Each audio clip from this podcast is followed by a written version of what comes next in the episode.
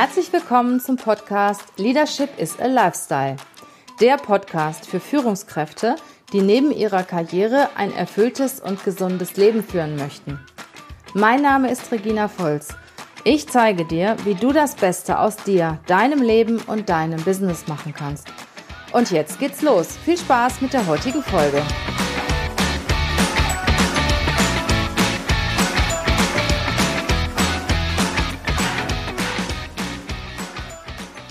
Ich hatte ja letzte Woche schon gesagt, Jana und ich, wir hatten eine sehr äh, heiße Diskussion über das Thema Kontrolle und Führung.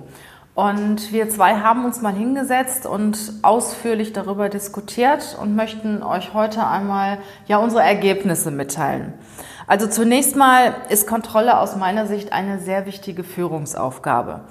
Hier und da wird es natürlich auch negativ gesehen. Ähm, aus meiner Sicht kann man Kontrolle auch sehr positiv sehen. Äh, Kontrolle bringt positive Aspekte aus meiner Sicht ähm, in die Führung rein, dass ich mich als Führungskraft mit dem Mitarbeiter beschäftige. Das heißt, ich muss ja zunächst mal mit meinem Mitarbeiter ein, ein klares Ziel vereinbaren. Ne? Also ich kann ja nichts kontrollieren, was ich vorher nicht vereinbart habe. Ähm, ich setze mir mit dem Mitarbeiter ein Ziel, ich setze mich zusammen mit ihm hin, diskutiere mit ihm darüber und er committet sich ja mit mir zusammen auf ein Ziel, das er erreichen kann.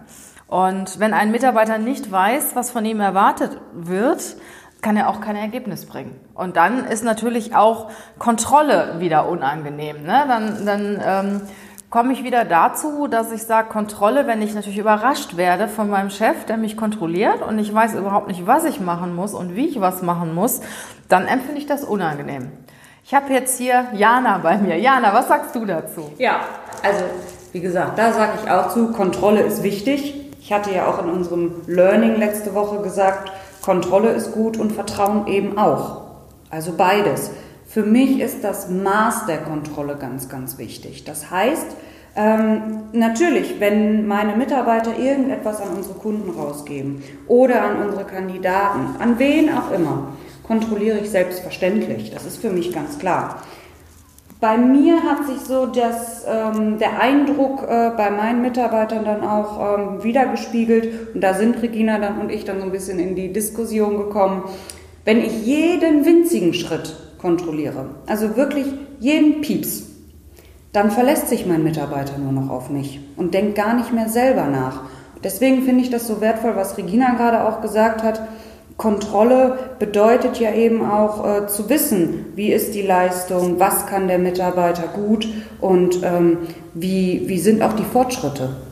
Also es ist wirklich eine Kunst, richtig im richtigen Maß mhm. zu kontrollieren. Genau. Ich sage immer, das ist ein Balanceakt zwischen Mut und sich etwas trauen. Du willst ja auch als Führungskraft, dass die Ergebnisse aus deinem Team gut sind. Oder? Richtig, weil, ne, das habe ich ja auch gesagt, ich bin es ja im Endeffekt, ich bin diejenige als Führungskraft, die natürlich dann ähm, für, die, für die Fehler einstehen muss, selbstverständlich auch für die guten Dinge natürlich dann ähm, im, im Lichte steht.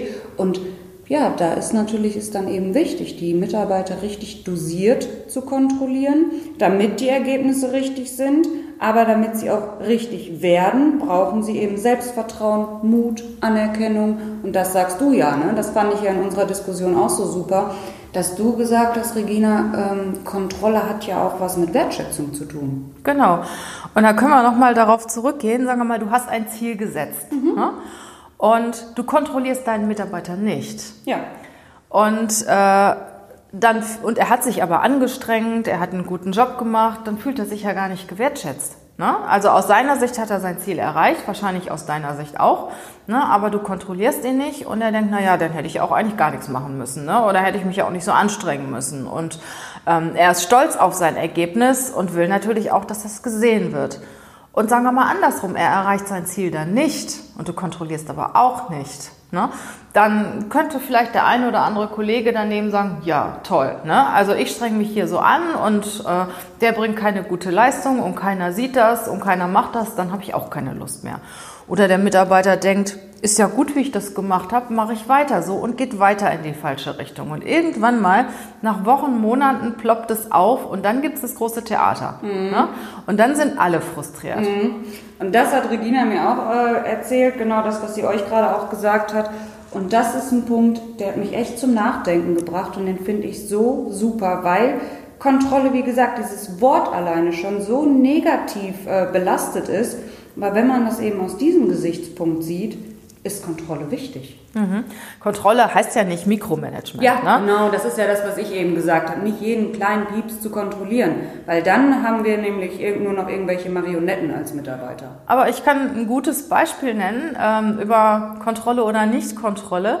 Ähm, wir haben einen Studenten im Moment bei uns, der den Auftrag hat, äh, die gesprochenen, gesprochenen Podcast-Inhalte äh, in einen Blogartikel zu überführen.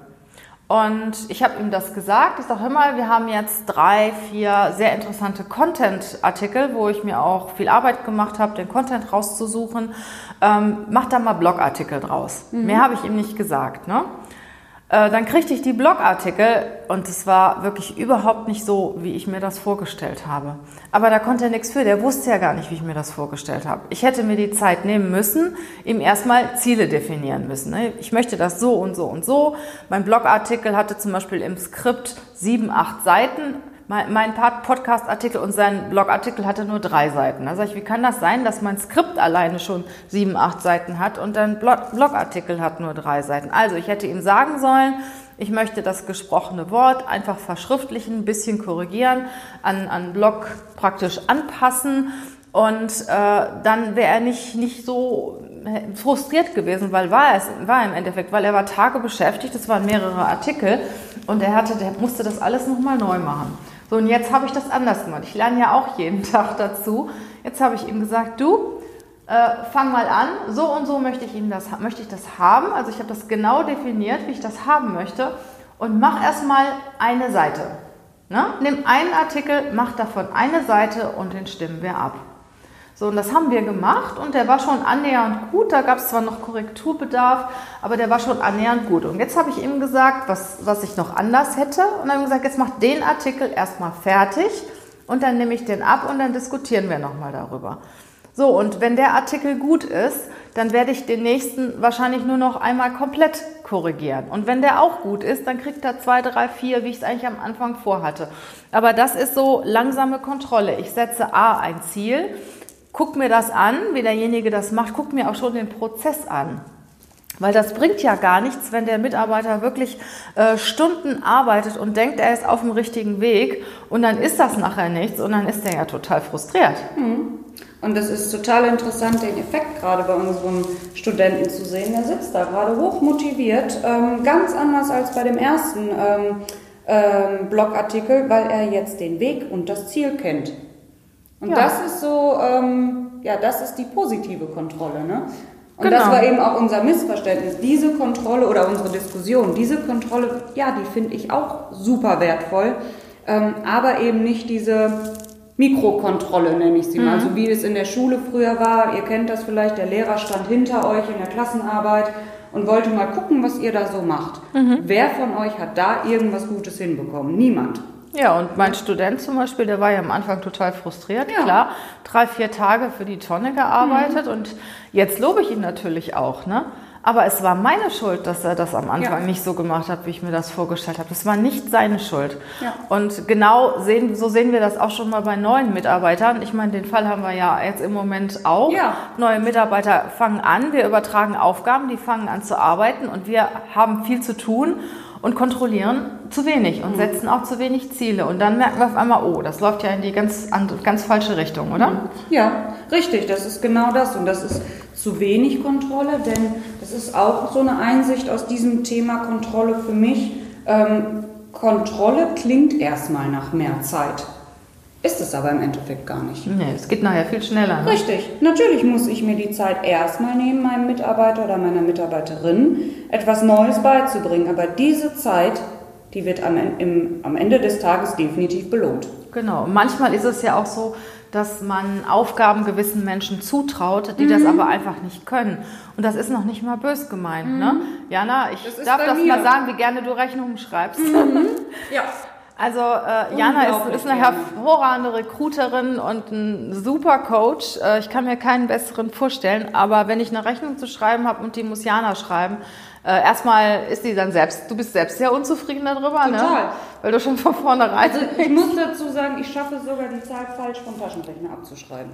Ja, ja und genauso ist es zum Beispiel, äh, wenn du Buchhalter bist, bist du nicht derjenige, der auf die Bühne geht. Nee. Ne? Und wenn ich aber einen neuen Mitarbeiter habe und das auch noch nicht so geblickt habe, wo jetzt wirklich seine Stärken sind und setzt ihn für die falsche Aufgabe ein. Und dann ist er nachher so frustriert und ich bin frustriert. Und dann muss ich mir wirklich überlegen, habe ich denn die Aufgabe, die für den Mitarbeiter auch die richtige ist, wo er seine Stärken hat, oder muss ich mir was anderes überlegen? Ne? Ja. Weil mein großes Learning, ich erzähle das jetzt einfach mal, ich erzähle das eigentlich nicht gerne, weil mir das super unangenehm ist. Aber ähm, mein größtes Führungslearning war, als ich, ähm, ich war ja lange Zeit in einem großen Konzern in der Personalleitung, hatte auch eine Menge Mitarbeiter und wir hatten mal die Aufgabe, eine Gallup-Befragung zu machen. Das ist halt eine Mitarbeiterbefragung, die aber auch mit sehr viel administrativer Arbeit und statistischer Arbeit zu tun hat. Das heißt, man muss die Führungskräfte den Abteilungen zuordnen, die Mitarbeiter den Abteilungen zuordnen. Also bevor man mit dieser Befragung rausgeht, heißt das wirklich tagelange Excel-Tabellen erstellen und so weiter. Und ich hatte seinerzeit eine Mitarbeiterin für die Personalentwicklung und ich habe ihr die Aufgabe übertragen die hat es einfach nicht fertig gekriegt. Und ich habe damals wirklich, ich habe ihr auch richtig Druck gemacht. So, wir brauchen das und ich möchte, dass du das bis dann und dann machst. Ne? Und die wurde wirklich immer nervöser. Und was sie mir gegeben hat, das war grottenfalsch und passte überhaupt nicht. Und wie gesagt, Mensch, wir brauchen das. Ne? Also Deadline ist dann und dann und ich erwarte das von ihr. Habe ihr das dann auch gezeigt, aber irgendwie hat die das nicht hingekriegt. Ja, und End vom Lied war, die war nachher so frustriert, die hat gekündigt. Und da habe ich gedacht, Mensch, bist du blöd. Ich meine zu mir, ne? weil ich habe das einfach nicht geschnallt. Sie war eine super Personalentwicklerin, war eine tolle Trainerin und alles, aber die konnte einfach nicht mit Zahlen umgehen. Und das war damals für mich das Learning. Ich war ey, total frustriert, als sie dann gekündigt hatte, weil ich fand das auch so schade, weil ich fand die auf der anderen Seite auch sehr gut in anderen Aufgaben. Aber das war definitiv mein Führungsfehler weil ich habe sie äh, mit Aufgaben, ihr Aufgaben gegeben, habe ihr auch die Verantwortung dafür gegeben und sie konnte es einfach nicht. Sie konnte diese Aufgabe nicht. Und da hätte ich als Führungskraft sagen müssen, okay, das macht jetzt jemand anders. Ne? Du machst Trainings und du machst halt ähm, die Diskussionen oder die Abstimmung mit den Führungskräften und das Thema äh, Statistik macht jemand anders, weil wir hatten genug Arbeit. Aber ich habe das damals nicht geblickt und das ist seitdem ein richtig, richtig gutes Learning für mich gewesen, dass ich, wenn ich merke, dass ein Mitarbeiter irgendwas nicht, nicht gut macht, ne, dass ich mir den dann genauer angucke und auch mit dem rede und sage mal, ist das überhaupt deins? Oder sollen wir hier im Team vielleicht eine Aufgabenverteilung machen, dass du was anderes machst? Und ich kann euch sagen, das ist viel, viel besser. Ich bin ja auch so ein totaler Fan von den DISC-Persönlichkeitstests, wo man auch sehr schnell rauskriegen kann, wo, ich sag mal so, die Kompetenzen der einzelnen Leute sind, ob sie eher äh, administrativ arbeiten können, ob sie eher sprachlich äh, begabt sind, ob sie extrovertiert, introvertiert sind. Und äh, seitdem ich mich da gut auskenne, geht das viel besser. Mhm. Ja, und dein Beispiel von gerade oder dein Learning mit mehr Kontrolle hättest du es wahrscheinlich äh, eher. Genau. Erkannt, ne? Ich hätte ihr am Anfang sagen müssen, hör mal, wir machen mhm. das jetzt zusammen, wir machen uns jetzt äh, ein, Projekt und setzen uns dann entsprechende Meilensteine und hätte dann wirklich schon nach dem ersten äh, oder zweiten Meilenstein gucken müssen, hör mal, wie weit hast du das jetzt erledigt und hätte ihr Hilfestellung geben müssen. Entweder indem ich sie dabei unterstütze, diese Listen zu machen oder das Thema auch an jemand anders geben. Wenn ich dann, dann hätte ich ziemlich schnell gemerkt, dass sie es nicht kann. Hm. Ne? Ja. Ja, und das ist halt dieser Balanceakt zwischen Mut und Vertrauen, ne? Weil ich habe ja auch eine gewisse Verantwortung. Wir als Unternehmen haben ja auch unseren Kunden gegenüber, unseren Bewerber gegenüber eine große Verantwortung. Ja. Ne? Und da darf einfach nichts schieflaufen. Nein, nach außen hin bei uns, gerade bei uns, nach außen darf wirklich kein Fehler ähm, irgendwo ähm, zum Vorschein kommen. Ne? Deswegen ist die innere Kontrolle bei uns wichtig ähm, in dosiertem Maß, ich habe es eben schon mal gesagt, so ist meine Ansicht, äh, um eben mutige und, und, selbstständig nachdenkende Mitarbeiter auch zu haben. Ne? Ich darf eben nicht alles, alles vorgeben. Mhm. Ja, und äh, zum Abschluss, ich sage ja immer, ähm, eine gute Führungskraft erkennt man daran, dass sie nicht da ist und keiner merkt es. Mhm. Und ich habe auch jetzt in dem Zusammenhang, wo ich mich mit diesem Thema äh, auch intensiv beschäftigt habe, ein Statement von äh, Bernd Gerob gelesen. Das ist auch, finde ich, ein sehr geschätzter Führungsexperte, der sagt, nach drei Jahren hat jeder Chef die Mitarbeiter, die er verdient. Ganz toller Satz, finde ich. Lasst euch den einfach mal wirken. Ja, ich habe am Anfang gedacht, drei Jahre ist zu lang, aber nach drei Jahren mhm. hast du dein Team auch aufgebaut. Mhm, ne? Genau, ja. Ja, wenn euch dieser Podcast gefallen hat, ihr wisst, freue ich mich natürlich über eure 5-Sterne-Bewertung. Leite ihn einfach weiter an deine Freunde, an deine Kollegen, die auch von dem, von dem Content profitieren könnten. Und dann sehen wir natürlich, dass sich unsere Arbeit lohnt und haben auch richtig Lust weiterzumachen. Ich danke dir dafür. Hab einen schönen Tag. Egal wo du bist, genieße die Zeit. Bis zu unserem nächsten Podcast. Macht's gut. Tschüss. Ich wünsche euch auch eine tolle Zeit und ähm, wir freuen uns, oder auch ich freue mich über euer Feedback. Bis dann. Ciao.